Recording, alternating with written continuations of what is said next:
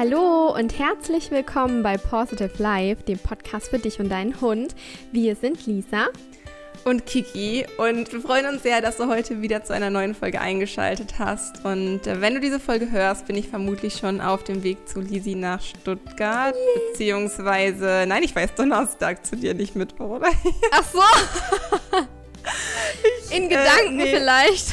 In Gedanken vielleicht schon. Okay, nein, also wenn du diese Folge an Mittwoch hörst, bin ich noch nicht auf dem Weg. Aber am Donnerstag bin ich auf dem Weg zu Lisi nach Stuttgart. Und da wir so weit auseinander wohnen, sehen wir uns ja leider nicht so häufig. Obwohl wir es dieses Jahr eigentlich echt gut hinbekommen mhm. haben und uns sogar noch einige Male sehen. Ähm, noch auf dem Event sein werden. Lisi zu meinem 30. Geburtstag vorbeikommen wird. Also ähm, wir haben noch einiges vor dieses Jahr und ich freue mich einfach unfassbar, bei Lisi zu sein und dass wir dann unseren Projekten weiterarbeiten und vor allem aber auch äh, Finn und Sami zu sehen und die Mutti zu sehen. Lisis Mutti, die ist einfach echt ein Traum. Ich sag's euch, es ist einfach, es ist einfach so schön, die Mutti da um mich zu haben. Kiki, was willst du essen? Oder beim Telefonieren kommt sie immer von hinten an irgendwie äh, ins Bild gelaufen. Hallo Kiki. ah, ist einfach, einfach unfassbar süß, die Mutti. Ah, ich freue mich auch schon, wenn du endlich bei mir bist und ähm, wir die Zeit genießen können.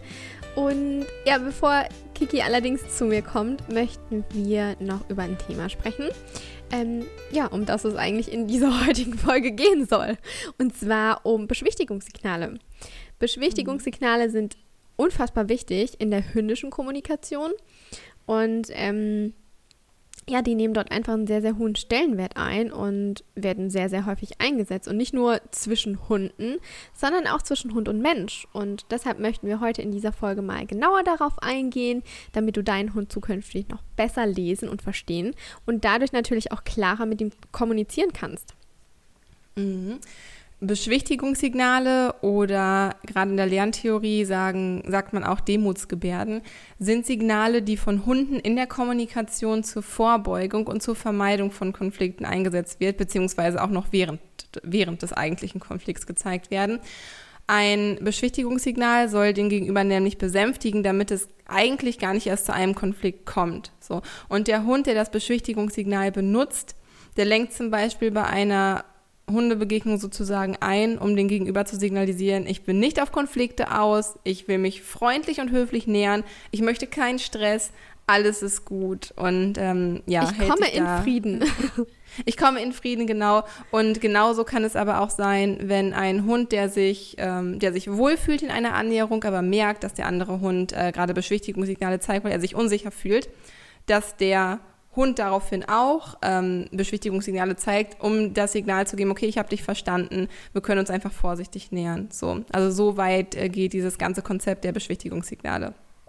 Außerdem werden Beschwichtigungssignale auch zur eigenen Beruhigung eingesetzt, um sich selbst so ein bisschen herunterzufahren, äh, was bei einigen Beschwichtigungssignalen der Fall ist. Ja, man sieht also schon, der Hund benutzt diese Art der Signale nicht in Situationen, in denen er sich wohlfühlt. Ähm, und ja, was ein gutes Gefühl ausdrücken möchte, sondern er benutzt es in Situationen, in denen er sich unbehaglich fühlt oder in denen er sich unsicher fühlt ähm, und bemerkt, dass sich ein Konflikt annähern könnte. Die Fähigkeit der Konfliktvermeidung durch beschwichtigende Signale ist beim Hund auch genetisch fixiert. Das heißt, das ist dem Hund angeboren. Das muss nicht erst im Spiel durch Sozialkontakte oder so erlernt werden, aber kann ja, ich würde sagen, es wird sehr wohl in Sozialkontakten und halt auch beim Spielen und so weiter ähm, gefestigt? Gefestigt und halt so verfeinert. Mhm. So. Also, dass beim Üben beziehungsweise in der Anwendung so ein Muster entsteht, dass der eine Hund in bestimmten Situationen auf Dauer zum Beispiel eher zu dem Beschwichtigungssignal tendiert und der andere Hund zu einem anderen Beschwichtigungssignal tendiert. Ähm, oftmals sind es auch mehrere Beschwichtigungssignale gleichzeitig, da gehen wir gleich aber auch noch genauer drauf ein. Ähm, es gibt aber auch Beschwichtigungssignale, wie zum Beispiel das Lächeln, was der Sami ja zum Beispiel auch, glaube ich, macht. Ne? Die Hunde im Laufe der Zeit erst erlernt haben, im Umgang mit uns Menschen halt einzusetzen. Wobei man auch hier differenzieren muss, das Lächeln kann wirklich ein Lächeln bedeuten zur Begrüßung. Es kann auch ein Beschwichtigungssignal sein. Ähm, also wir werden es öfters in dieser Folge sagen, es wird, muss immer im Kontext betrachtet werden, natürlich. Also um ähm, das Beschwichtigungssignal in einer Definition also mal zusammenzufassen, Beschwichtigungssignale sind also angeborene sozusagen Höflichkeitsfloskeln, die dem Hund in der Kommunikation mit Artgenossen und Menschen helfen, sich in unbehaglichen Situationen durch eben Beschwichtigung zu verständigen, um gegen seinen Gegenüber einzulenken, um einen möglichen Konflikt abzuwenden und äh, Beschwichtigungssignale dienen ebenfalls dazu, sich selbst zu beruhigen. Das ist so die ja. grobe Zusammenfassung, was so der Sinn hinter diesen Demutsgebärden bzw. Beschwichtigungssignalen ist. Ja, und Kiki hat es gerade schon angesprochen mit dem Kontext, denn alle Beschwichtigungssignale, die der Hund zeigt, sind sogenannte doppelbelegte Signale. Das hört sich jetzt hochkompliziert an, ist aber eigentlich ganz einfach. Es bedeutet einfach nur, dass die gezeigten Signale im Kontext betrachtet werden müssen. Ähm, zum Beispiel, nehmen wir das Beispiel Gähn. Ähm, das kann Müdigkeit zeigen, kann aber auch, ähm, ja, ein, Beschwichtigungssignal sein. Danke. genau. Wo, worum ging es nochmal heute? Ich kann mich nicht erinnern. Mann, was war, über was sprechen wir heute in dieser Folge? genau, kann ein Beschwichtigungssignal sein. Oder aber auch äh, sich über die Nase lecken. Das kann zum Beispiel sein, dass das, das macht Finn zum Beispiel, nachdem er gefressen hat, da schlägt er sich tausendmal über die Nase und pult sich noch die letzten Hirsekörner aus der Nase raus. Ähm, mhm. es, kann, es kann aber auch sein, dass es ein Beschwichtigungssignal ist. Also ja, man muss es einfach im Kontext sehen und dann danach entscheiden. Beispiele für Beschwichtigungssignale sind, wir haben es gerade schon genannt, das Gähnen, dann den Kopf abwenden oder den ganzen Körper abwenden, das Pföteln oder die Pfote heben, sich im Bogen an ein anderes Mensch-Hund-Team annähern, auf den Hund zugehen Wobei das auch generell ein höfliches Verhalten ist und eigentlich auch, ähm, wenn ein Hund das gelernt hat, ähm, sich höflich einem Sozialkontakt anzunähern, dann ist das eigentlich äh, Standard, würde ich jetzt sagen. Dann weitere Beispiele für Beschwichtigungssignale sind die Augen zusammenkneifen, züngeln, also sich über die Nase lecken, auf dem Boden schnüffeln. Manchmal sieht man das ohne erkennbaren Grund. Das kann ähm, ein Übersprungsverhalten sein. Da wären wir wieder bei den Stressreaktionen und zwar bei Flirt. Ähm, Flirt ist ein Übersprungsverhalten und das Bodenschnüffeln kann eben auch ein Beschwichtigungssignal sein. Dann aber auch das Freeze. Freeze gehört ja auch zu den ähm, vier Fs, also zu den Stress, wie sagt man, Stress. Stress. Äh, Strategien. Danke, Strategien. Ich musste selbst überlegen. ähm, dann die Vorderkörpertiefstellung. Auch das kann ein Beschwichtigungssignal sein. Langsame Bewegungen. Ähm, Häufig werden verschiedene Beschwichtigungssignale gemeinsam gezeigt. Also wir wollen euch mal ein Beispiel hier nennen. Wenn sich zwei Hunde bei einer Hundebegegnung, äh, wie die sich häufig verhalten. Hund A und Hund B, die sehen sich von weitem.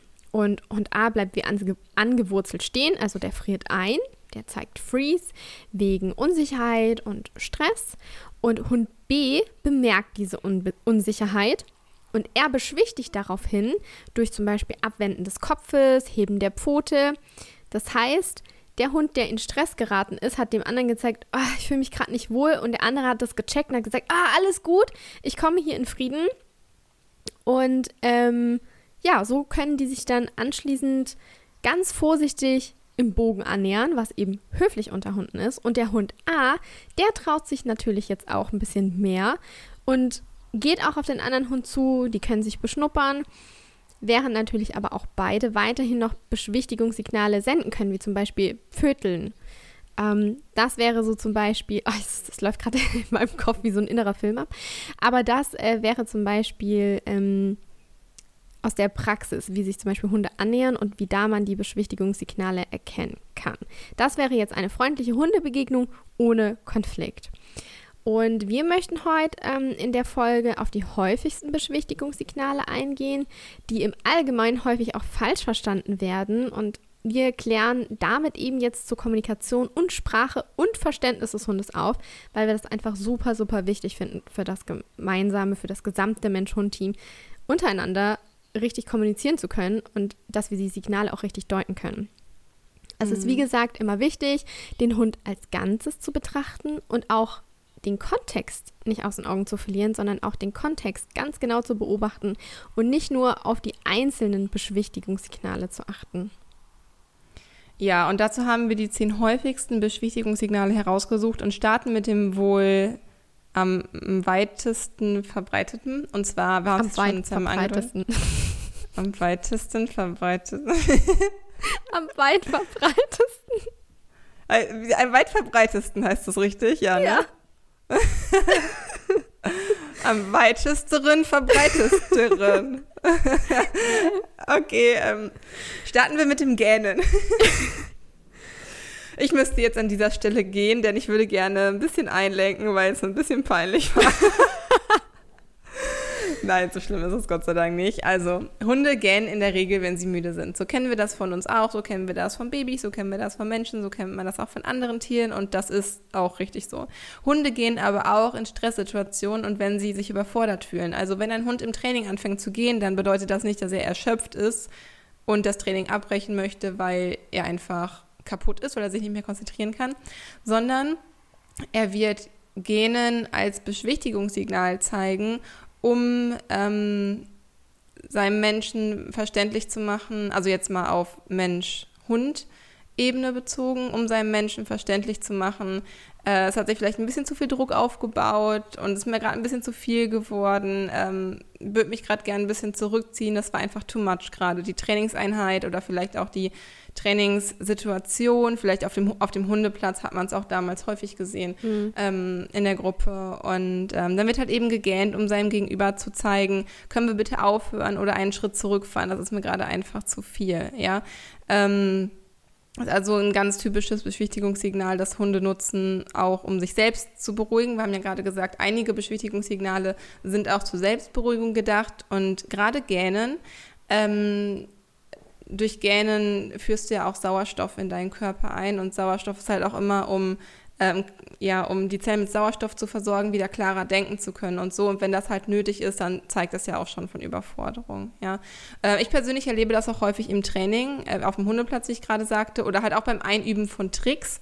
Da kann man das besonders gut beobachten, finde ich, wenn man halt irgendwie merkt, okay, jetzt ist man einen Trainingsschritt zu weit gegangen oder zu schnell zu weit gegangen oder man hat als Halter vielleicht ein bisschen zu viel Druck aufgebaut. Auch hier sind Hunde ja ganz unterschiedlich sensibel auch. Ja, einige Hunde sind da, ähm, reagieren da einfach sensibler drauf, wenn man als Halter Druck ausübt oder vielleicht mit der Stimme, also Druck im Sinne von mit der Stimme vielleicht so ein bisschen zu forsch, wenn man ungeduldig wird oder so.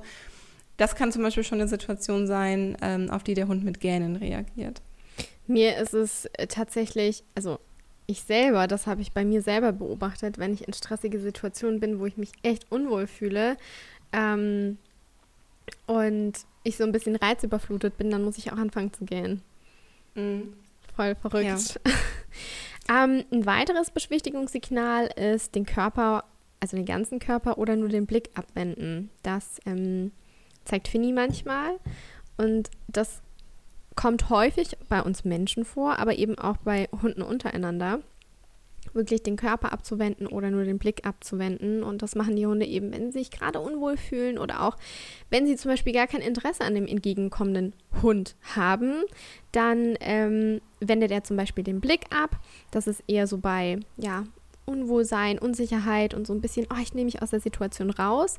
Ähm, währenddessen, während hingegen, währenddessen, oh mein Gott, wir haben es heute mit diesem, mit diesem deutsche Sprache, schwere Sprache. Ähm, auf Ja. jeden Fall, wenn der Hund den ganzen Körper abwendet, dann zeu zei zeugt das, dann zeigt das eher von Desinteresse.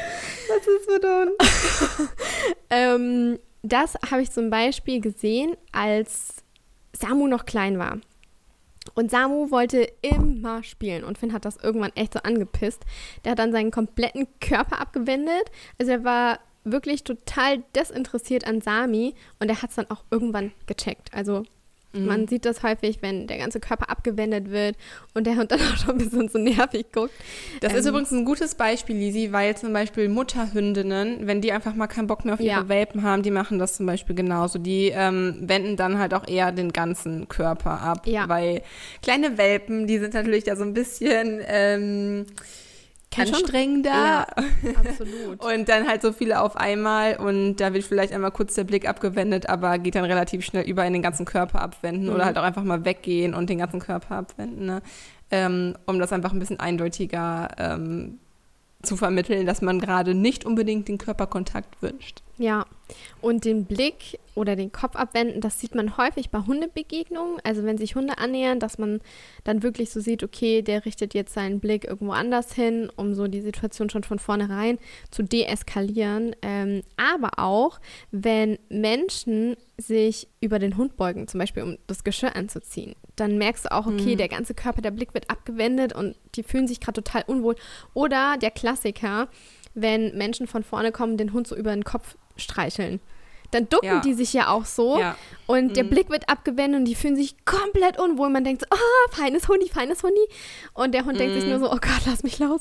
Ähm, ja, super gutes das, Beispiel. Da kann man das wirklich super gut dran erkennen. Ja. Da erkennst du es auch einfach krass an der Mimik und Gestik. Oftmals sind dann zum Beispiel auch die Ohren ein bisschen weiter zurückgelegt mhm. und das führt dazu, dass die Stirnhaut und halt auch der Nasenrücken glatt ist. Mhm. Ähm, auch die Augen sind halt so man sieht das, man sieht das einfach ja. an dem Blick. Ne? Absolut. Wenn es dem Hund ja wirklich unangenehm ist. Bei Nala war das oft so, Nala war jetzt nicht so, Nala war jetzt nicht so der Typ, dass sie so gerne kuscheln wollte oder so. Hin und wieder hat sie auch mal Umarmung so selbst eingefordert und kam von sich aus.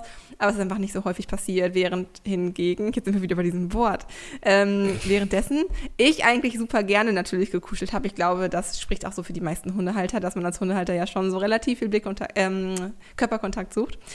Und ähm, habe sie dann halt auch einfach manchmal so umarmt, so also richtig in den Arm genommen, auch so von vorne, wie wenn man Menschen so umarmen würde. das mache ich auch. Und das ist einfach ich habe das halt trotzdem eingefordert, obwohl sie halt entsprechende Signale gezeigt hat, dass sie zum Beispiel den Kopf komplett zur Seite gedreht hat oder manchmal auch einfach aus meiner Umarmung raus wollte mhm. und halt, ja, meistens fängt es an, erst den Blick abwenden, wenn das nicht hilft, dann halt schon ein bisschen mehr mit dem Körper da zu arbeiten. Das fand sie halt einfach nicht so geil, wollte da vielleicht eher ein bisschen mehr Distanz haben und gerade wenn der Hund nicht einfach so auf Körperkontakt aus ist, sollte man natürlich respektieren ähm, und das auch nicht zu häufig tun und ich habe es natürlich auch nicht so häufig getan.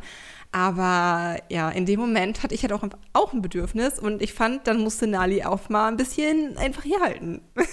Ja, und es dauert ja auch keine Stunden. Du lässt ja, sie ja, ja dann auch wieder gehen. Ich finde, das ist auch vollkommen in Ordnung. Wir können ja. ja. nicht den ganzen Tag danach richten, dass unser Hund keine Beschwichtigungssignale mehr zeigt. Ja, da wären wir ja nur also, beschäftigt.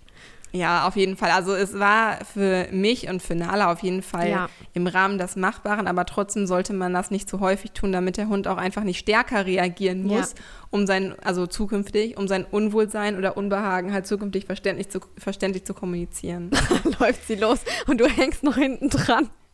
Ja, aber das ist halt zum Beispiel oft ähm, auch in Familien, weil Kinder ja mhm. auch einfach gerne Körperkontakt suchen und umarmen und Kinder sind dann halt auch einfach sprunghaft und laut und wenn der Hund einfach seine Ruhe will und er hat einfach keinen sicheren Rückzugsort, irgendwann fangen diese Hunde halt einfach mal an zu knurren und dann mhm. ist schon, mhm. wenn die, oder vielleicht auch mal zu schnappen, mhm. ähm, ohne Verletzungs äh, ohne Verletzung oder so, aber dann geht die Familie auch so los und so, oh, mein Hund knurrt plötzlich das Kind an und der Hund hat aber vorher schon, Tausend. ein Hund zeigt so ein Verhalten nicht plötzlich, der Hund hat mhm. das vorher tausendfach versucht, mhm. ähm, irgendwie sich verständlich zu machen auf seine Art der Kommunikation. Und deswegen ist es auch einfach unsere Aufgabe, ähm, äh, uns mit der Kommunikation unseres Hundes auseinanderzusetzen, damit wir halt einfach solche Missverständnisse verhindern können mhm. und einfach ein möglichst angenehmes Zusammenleben ermöglichen wollen. Und erst dann kann ja auch eine vernünftige Mensch-Hund-Bindung stattfinden, wenn man sich gegenseitig versteht. Ja. Absolut. Perfekt ja. auf den Punkt gebracht. Danke. wenn man einmal in seinem Element ist. Mhm. Ja, du kennst es selbst, Lili. Sind wir, das sind wir schon seit letzter Woche. Wir sind im richtigen Flow. Ja, ist echt so, ne? Diese Podcast-Folge macht auch echt Spaß, muss ich sagen. Mhm. Geil. Okay, damit kommen wir auch schon zum nächsten Punkt. Und zwar ist das Vierteln bzw. die Pfote heben, was man auch häufig beim Annähern von Hunden bei Hundebegegnungen sieht. Ähm, oder was zum Beispiel auch häufig parallel gezeigt wird, wenn Hunde sich gegenseitig am Hinterteil beschnuppern. Ähm, das ist ein ähm, Beschwichtigungssignal, was häufig gleichzeitig mit anderen Beschwichtigungssignalen auch gezeigt wird.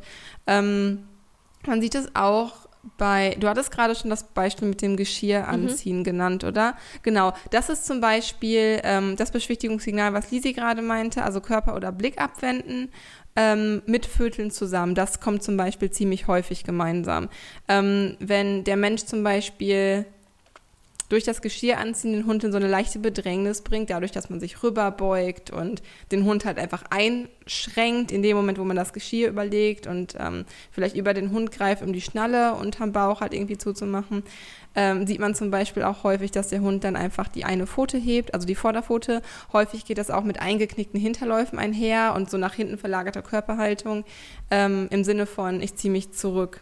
Mhm. Also das, der Schwerpunkt ist quasi auf dem hinteren Teil des Körpers, weil häufig ernährt man sich ja dem Hund von vorne. Ja, und der versucht dem dann quasi so zu entgehen. Ein Foto heben kann aber auch eine Aufforderung sein, ähm, ist aber in jedem Fall als friedliche Absicht gemeint. Das ist irgendwie kein Zeichen von Aufdringlichkeit oder ähm, Aufforderung. Ja, im Gegenteil. Kommen wir zu meinem allerliebsten Lieblingsbeschwichtigungssignal. Ja, Und ja, zwar- so wichtig. Ja, das ist das sich im Bogen annähern. Ich finde, das ist so ein schönes Signal und auch so ein freundliches und höfliches Verhalten, was die Hunde da untereinander zeigen. Also ich merke das ja schon sogar, wenn Finn und Sami sich annähern, ja, und wir kommen irgendwie, ne, ich gehe mit einem Hund nur spazieren und wir kommen zurück und die sehen sich dann wieder, dann äh, düsen die auch nicht aufeinander zu und rammen sich um, sondern das ist halt auch so ein total höfliches Verhalten und ähm, Okay, falls ihr da irgendwas gerade im Hintergrund nagen hört, das ist Finny, der wahrscheinlich gerade noch einen Keks gefunden hat. Wenn man von Teufel spricht.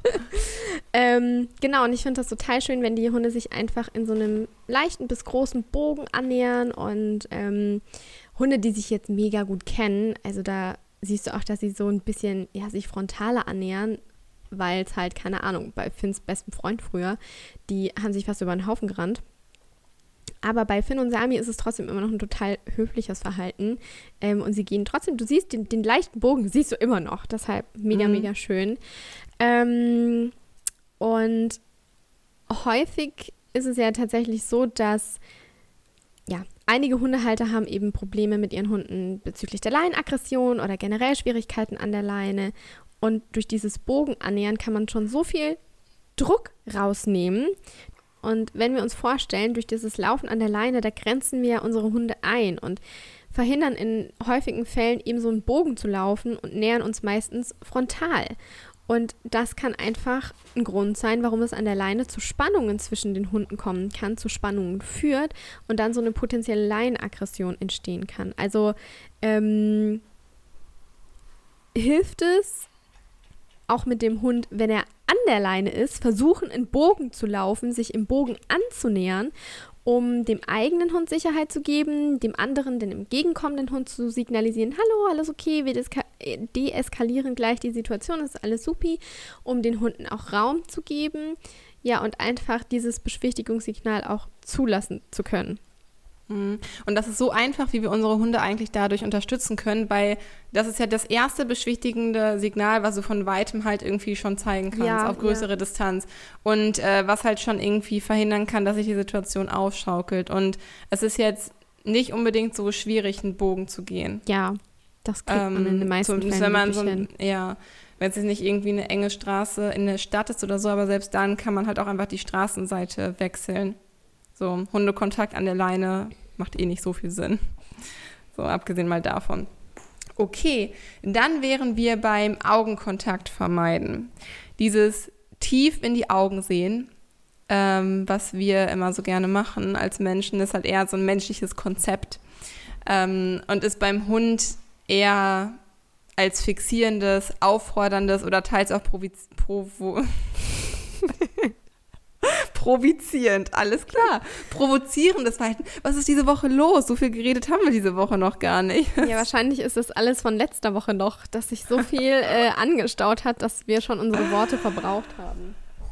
Okay, also es ist eher als ein provozierendes Verhalten mit starrem Blick zu beurteilen. Also quasi genau das Gegenteil von einer Beschwichtigung. Und daher ist es halt einfach höflicher, den Blick abzuwenden und Augenkontakt zu vermeiden. Das machen Hunde ja natürlicherweise schon untereinander, aber auch wir in der Kommunikation mit unseren Hunden. Genau dieses ähm, den Hund absitzen lassen, bevor er sein Fressen bekommt. Das ist ja eine gute, kontrollierte Situation. Aber dass der Hund einen zwingend dabei in die Augen sehen muss, das ist für den Hund eigentlich ähm, unsinnig. Oder es hat einfach, der, der, wie soll er das verstehen? Weil das eher was Aufforderndes, Provozierendes hat.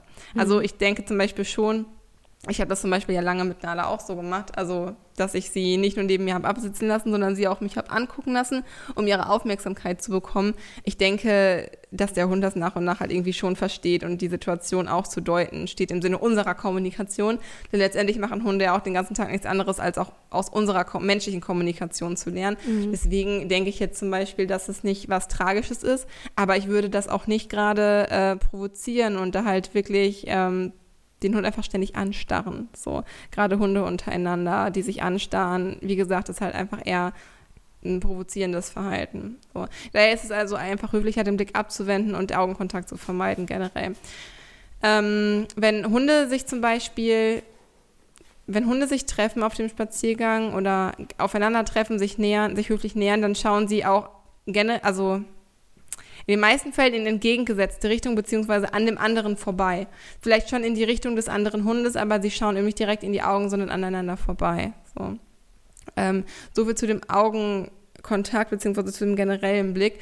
Ähm, und wo wir gerade beim Auge sind, äh, möchte ich auch das Blinzeln noch mit reinnehmen, denn ständiges Blinzeln des Hundes oder Augen so zusammenkneifen steht bei Hunden eher für Unsicherheit. Das hat Nala zum Beispiel auch hin und wieder mal gezeigt, wenn ich sie fotografiert habe. Da hatte sie ja nie so wirklich den ultimativen Spaß dran, wenn ich Fotos von ihr gemacht habe. ähm, daher, es kommt in dieser Folge voll so rüber, als ob mein Hund einfach bei mir leiden musste. oh Gott, nein. Die arme Nali. Nali, es tut mir so leid. Die also hatte ihr bestes halt, Leben. Da also, hat sie ja, auch mal zwei oh. Augen zukneifen können für ein Foto, im wahrsten Sinne des Wortes. Oh, du bist süß, Lisi, danke. Ja, ich musste halt schon ein bisschen Leckerlis dann als Motivation mit dazu nehmen. Ne? Aber ist halt auch okay, solange sie ihr Fressen bekommen hat, hatte sie Spaß daran. Aber hin und wieder hat sie dann halt schon mal, oder hast du es dann halt auf einem Bild gesehen, ähm, dass sie halt so geblinzelt oder ihre Augen so zugekniffen hat. Und ich dachte halt auch irgendwie lange, ein Hund blinzelt halt natürlich auch ganz normal, um die Tränenflüssigkeit im Auge halt einfach so intakt zu halten. Ähm, und dachte halt, deshalb hat man einfach bei so vielen Fotos, die man macht, einfach irgendwann mal ein Foto dabei, wo sie blinzelt. Aber es ist einfach wirklich oft gewesen, dass da so ein, zumindest anfangs, und plus gar nicht mehr so, da war sie ja auch dran gewöhnt ans Fotografieren, dass mal so ein zugekniffenes Auge dabei war. Ja, und das ist auch, ähm, kann auch ein Beschwichtigungssignal sein.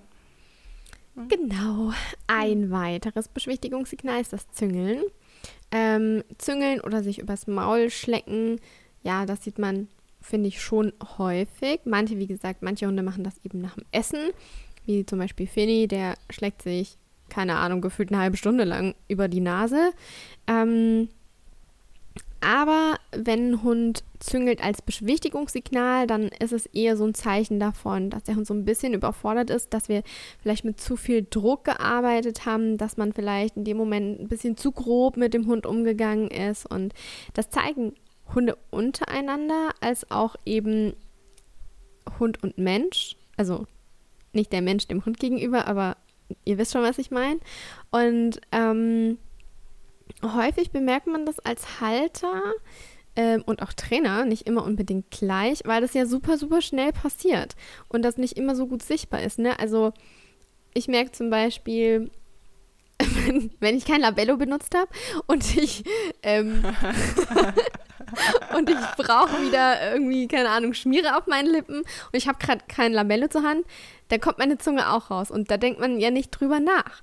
Ähm, und deshalb ist es auch bei Hunden so. Ja, ab und zu sehe ich das auch aus dem Augenwinkel, aber man nimmt es nicht so ganz bewusst wahr. Wahrscheinlich, wenn ihr jetzt alle diese Folge hört, werdet ihr eure Hunde heute die ganze Zeit dabei beobachten, wenn sie sich übers Maul lecken oder züngeln. Aber das ist das vielleicht. Fällt aber erstmal auf, wie häufig Hunde Beschwichtigungssignale mhm. benutzen. Mhm. Ähm, und wenn der Hund das zeigt, dann ist es einfach so, ach ja, komm mir nicht so nah und ich hätte einfach gern Abstand, ein bisschen mehr Abstand. Und so lernen Hunde ja aber auch, Hunde untereinander aber auch, mein Gott, ähm, die Individualdistanz des, des anderen Hundes zu verstehen und die halt auch einzuhalten. Und das Züngeln wird auch häufig mit anderen Beschwichtigungssignalen gezeigt. Das sieht man auch ähm, häufig, finde ich zumindest auf Insta bei den Bildern Siehst du das auch manchmal? Ähm, und auch Finny mhm. zeigt das ähm, auch manchmal. Wobei der ist eher der Kandidat, der sich dann so abwendet. Der so dann das Köpfchen so abwendet. Wobei der Sami, der züngelt schon mehr, der ist ja so sensibel und wenn du da ein bisschen zu viel Druck ausübst, dann fängt er an zu züngeln, wobei der eher schmatzt. Also es gibt ja auch dieses Schmatzen und das zeigt der Sami eher. Das ist, hattest du vorhin auch schon genannt, da wird die Stirnhaut, da ist die so meist ganz glatt, die Ohren werden angelegt.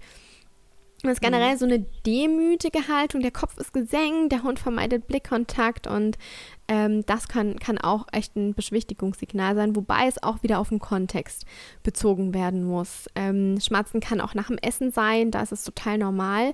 Ist es kein Schmatzen nach dem direkten Essen und ist es auch kein Beschwichtigungssignal, dann kann das auch ein Hinweis für Sodbrennen sein. Also auch mhm. hier müsst ihr gucken, in, wann zeigt der Hund das Verhalten, in welchem Kontext. Ähm, und Samu ist so ein Kandidat, der schmatzt, aber der schüttelt sich auch. Auch schütteln ist so, so ein bisschen. Also kannst du differenzieren, ob er schmatzt aus Beschwichtigung oder schmatzt aus Sodbrennen heraus? Ähm, ja. Also Sodbrennen ist echt so, wenn er zur Ruhe gekommen ist und irgendwo liegt und du lässt ihn eigentlich in Ruhe und der fängt mhm. dann an zu schmatzen. Weißt du, wenn die sich so gerade hingelegt haben, der macht dann die ganze Zeit so. Ja, genau darauf wollte ich nämlich hinaus. Also, dass man das daran erkennt, beschwichtigen macht, ein Hunde, macht natürlich nur Sinn, wenn gerade eine Interaktion mit einem ja. anderen Hund oder Menschen halt irgendwie stattfindet. Ja. ja. Und da merkt man das, merkt man das doch ganz schön dann, den Unterschied. Mhm. Ja. Tisami. Ich freue mich so auf ihn. Wir freuen uns so auf dich. oh. Ja, und dann äh, kommen wir zur Vorderkörpertiefstellung, was ja häufig auch als Spielaufforderung interpretiert wird und in den meisten Fällen, würde ich behaupten, auch äh, als solche verstanden werden kann. Äh, die kann aber auch zur Beschwichtigung benutzt werden. Ähm, und auch hier ist es so ein Ventil für angestaute Aufregung und Energie, um die halt einfach rauszulassen. Also auch eines der Beschwichtigungssignale, die dazu dienen, den Hund selbst zu beruhigen. Und deswegen ist es auch einfach sinnvoll, dass wir diesen, dass wir unseren Hunden diese Beschwichtigungssignale einfach nicht nehmen oder dass wir das negativ interpretieren, sondern es ist gut, wenn unsere Hunde selbstständig Lösungen finden, um angestaute Energie in einer Konfliktsituation abzubauen. Also es ist, ähm, wann wurde ich das letztens noch gefragt? Äh, irgendwie, Kiki, wie kann ich das Bellen irgendwie unterbinden? Ich so, ja, wenn dein Hund gerade plötzlich anfängt zu bellen, dann gibt es einen Grund für den Hund, äh, wenn er sonst nie gebellt hat. Irgendwie sei froh, dass er dir irgendwie sich bemerkbar macht, um seine Energie halt irgendwie abzubauen und für sich selbst halt irgendwie eine Lösung findet und auf seine ganz natürliche Art kommuniziert.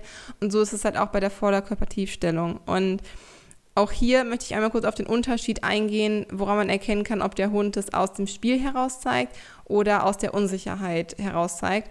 Und zwar ist die Bewegung im Spiel, also macht der Hund die Vorderkörpertiefstellung und spielt anschließend mit flüssigen Bewegungen und ja, so kann man das, glaube ich, sagen, mit mhm. flüssigen mhm. Bewegungen, dann deutet es eher auf Spiel und Spaß hin. Wohingegen, wenn die ähm, Bewegung eher steifer mhm. ausfällt und halt auch die Vorderkörpertiefstellung so ein bisschen steifer ist, ähm, dann zeugt es eher davon, dass es sich hierbei um ein Beschwichtigungssignal handelt, um den entgegen dem anderen Hund oder dem anderen Menschen, also das ist eher ein Signal, was unter Hunden eher gezeigt wird, ähm, einfach zu beschwichtigen. Mhm. Ja.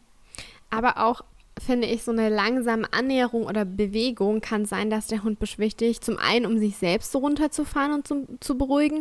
Zum anderen aber auch bei Hundebegegnungen, um die Situation zu, zu entschleunigen und jetzt nicht mit vollem Karacho irgendwie sich dem anderen Hund anzunähern und da womöglich noch eine Bedrohung darzustellen, sondern gleich von vornherein zu sagen, okay, ich bin ganz lieb und ich deeskaliere gleich von vornherein. Geht aber auch so immer ein bisschen mit Freeze einher.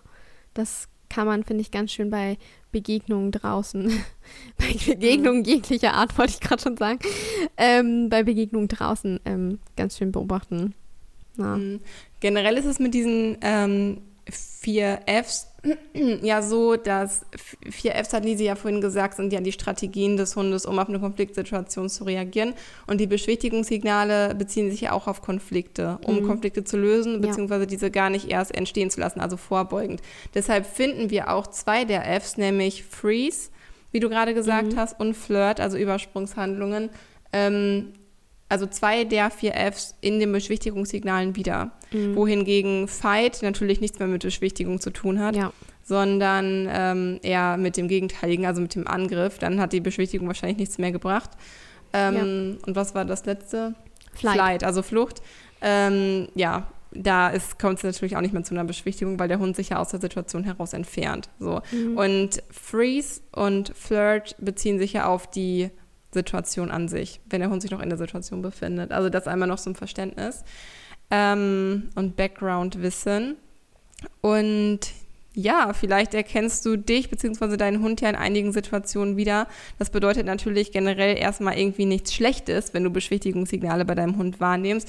wahrnimmst. Das gehört halt einfach in das Kommunikationsrepertoire des Hundes dazu. Und ich finde es eigentlich eher cool, wenn man halt so achtsam ist und so aufmerksam ist, dass man diese Signale bei seinem Hund wahrnimmt, weil mhm. das führt wiederum dazu, dass wir unseren Hund besser verstehen. Ja, und er sich auch besser verstanden fühlt. So. Es gibt aber sowohl Forschungsergebnisse und Studien, die die ähm, Beschwichtigungssignale unterstützen. Genauso gibt es halt aber auch Gegner bzw. Kritiker, die behaupten, dass Beschwichtigungssignale, Achtung Zitat, nicht den Charakter gezielter kommunikativer Gesten haben und mhm. eher reflexartig und unwillkürlich gezeigt werden. Wir persönlich äh, haben bislang die Erfahrung gemacht, dass Hunde durchaus kommunikativ durch Signale auch steuern können.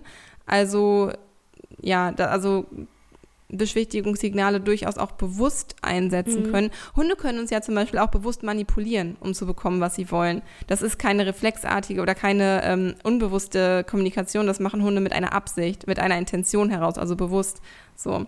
Was dazu aber unbedingt gesagt werden muss, ein Züngeln ist ein Züngeln und ein Gähnen ist ein Gähnen. Es gibt nicht nur etwas Züngeln oder nur ein bisschen Gähnen im Sinne von, je lauter der Hund gähnt, desto gestresster ist er. So, das mhm. kann man halt hingegen nicht sagen. Wir können anhand des einzelnen Beschwichtigungssignals also nicht die Intensität der Situation für den Hund beurteilen, nicht anhand nur eines Beschwichtigungssignals. Mega wichtig. Daher ist es immer, ja, super wichtig. Daher ist es immer wichtig, auf Mimik und Gestik und Körpersprache und Situation und letztendlich auch Kontext zu achten, mhm. also den gesamter Kontext und auch die Erfahrung, die der Hund gesammelt hat in diesen Situationen mit diesen Beschwichtigungssignalen und auch die Erfahrung, die du gesammelt hast in den Situationen, wo du deinen Hund dabei beobachten konntest, ja. Und auch eben seinen Hund kennenzulernen und herauszufinden, wann er welches Signal bevorzugt zeigt, um dahingehend eine Tendenz feststellen zu können, wie schwierig die aktuelle Situation für ihn tatsächlich ist. Das haben wir auch in, damals in der Podcast-Folge, meine ich, gesagt, als es um die vier Fs geht, dass es, oder wir gehen ja immer wieder auf dieses Thema ein, äh, weil es einfach unfassbar zur Verständigung für uns, für unseren Hund beiträgt, dass wir unseren Hund, also nicht zur Kommunikation, sondern dass wir unseren Hund verstehen. Ähm, jeder Hund entwickelt so nach und nach eine Strategie, welche der vier Fs er bevorzugt zeigt. Mhm, ja. Und wir haben ja gerade erläutert, wie die vier Fs mit den Beschwichtigungssignalen zusammenhängen und so ist es deshalb auch mit dem Beschwichtigungssignal. Der eine tendiert eher dazu, der andere eher dazu. Und was dazu auch noch wichtig zu sagen ist, ein Hund muss auch nicht ähm, jede kleinste, muss nicht aus jeder so kleinsten unangenehmen Situation herausgeholt und gerettet werden. So, wir machen diese Folge hier nicht, um euch zu sagen, oh Gott, euer Hund ist unsicher, ihr müsst ihn sofort retten oder euer Hund ähm, möchte beschwichtigen, ihr müsst ihn sofort retten.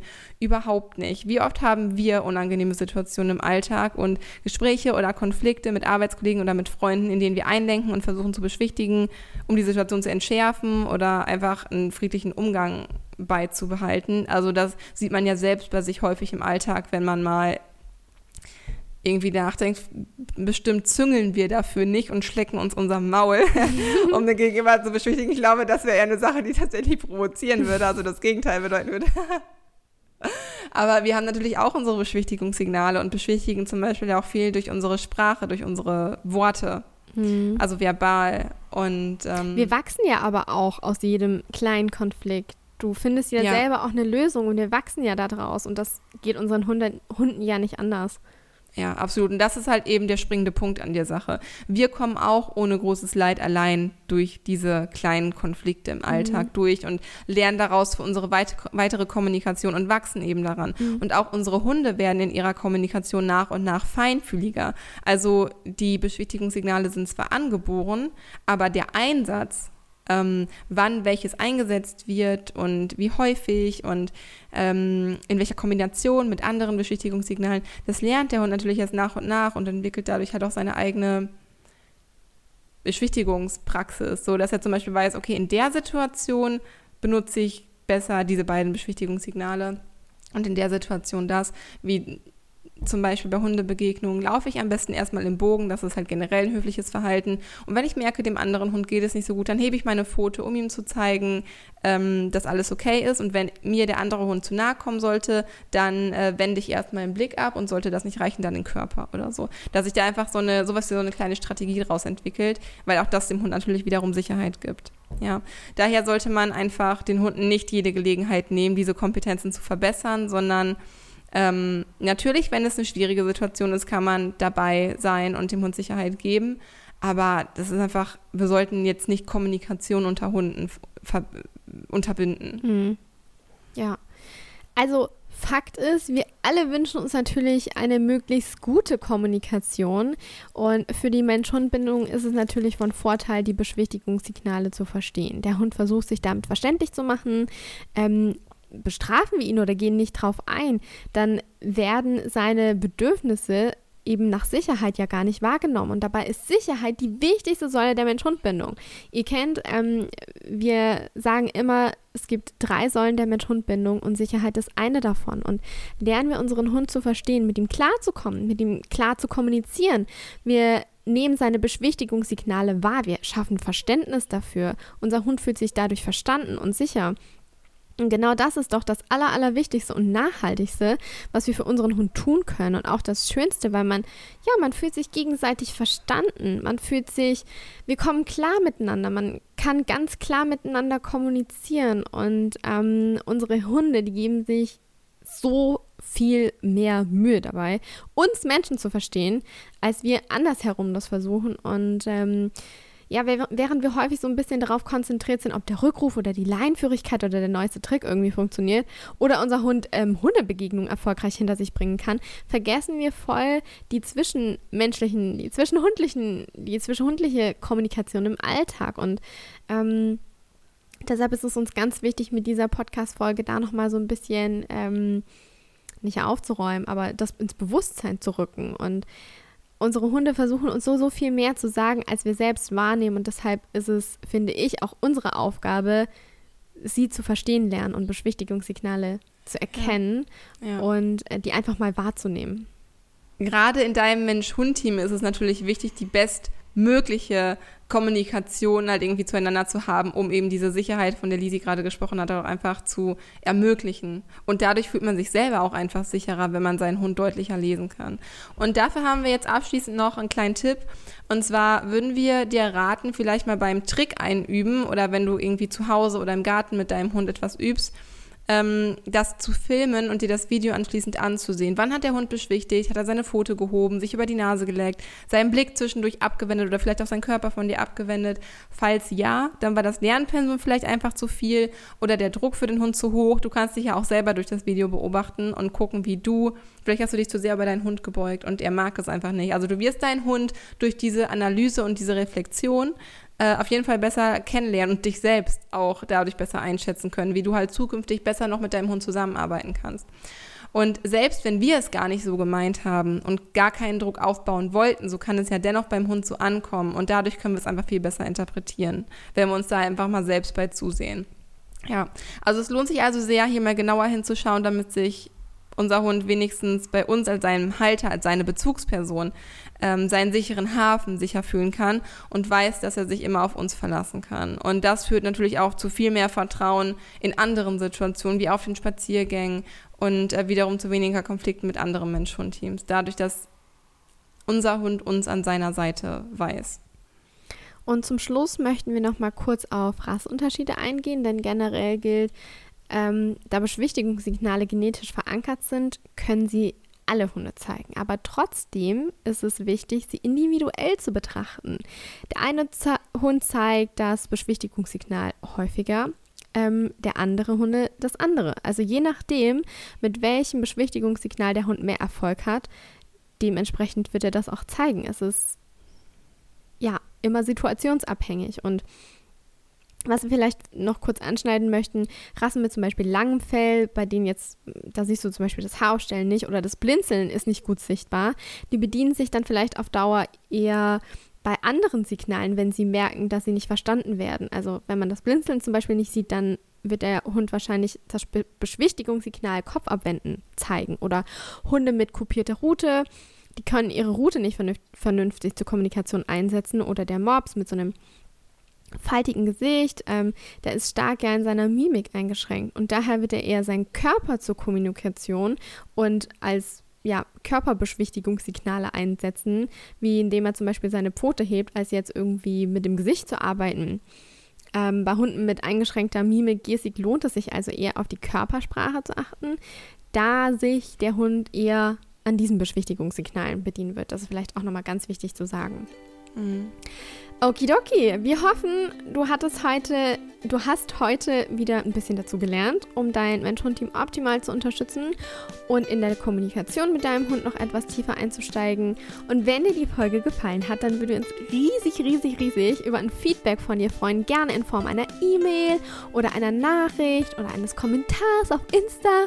Du findest uns dort wie immer unter @positivelifecoaching einfach zusammenschreiben. Oder lass uns super, super gerne äh, ein Feedback in Form einer Bewertung hier auf iTunes da. Darüber freuen wir uns auch immer mega.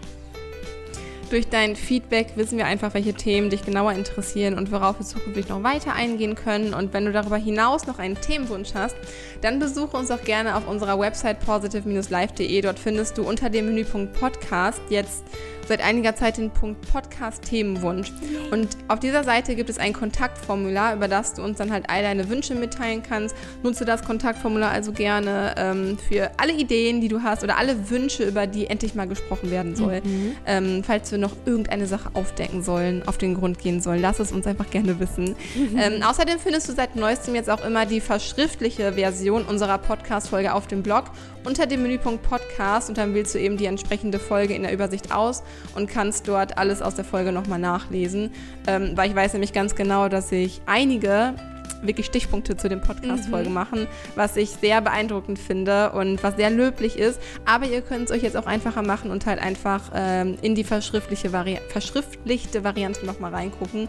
Und ganz neu ist auch der Menüpunkt Übersicht Podcast-Folgen. Hier haben wir nämlich alle Podcast-Folgen thematisch nach verschiedenen Themen sortiert. Ähm, wenn ihr da in ein Thema zum Beispiel mal genauer einsteigen wollt, dann schaut einfach gerne mal nach. Da sind zum Beispiel Meditation, es gibt das Thema Bindung, Training, Gesundheit, Persönlichkeitsentwicklung, Berufung mit Hund finden, der sichere Rückruf, entspanntes Alleinebleiben. Ähm, Laienführigkeit, auch ganz viel Persönliches. Ihr findet dort auch Einzelfolgen von uns und auch alle Interviews. Also wenn ihr noch nach weiterer Inspiration sucht und noch nicht die Nase voll habt, ähm, dann schaut doch einfach gerne da mal vorbei. Wir setzen euch den Link auf jeden Fall auch unten in die Show Notes.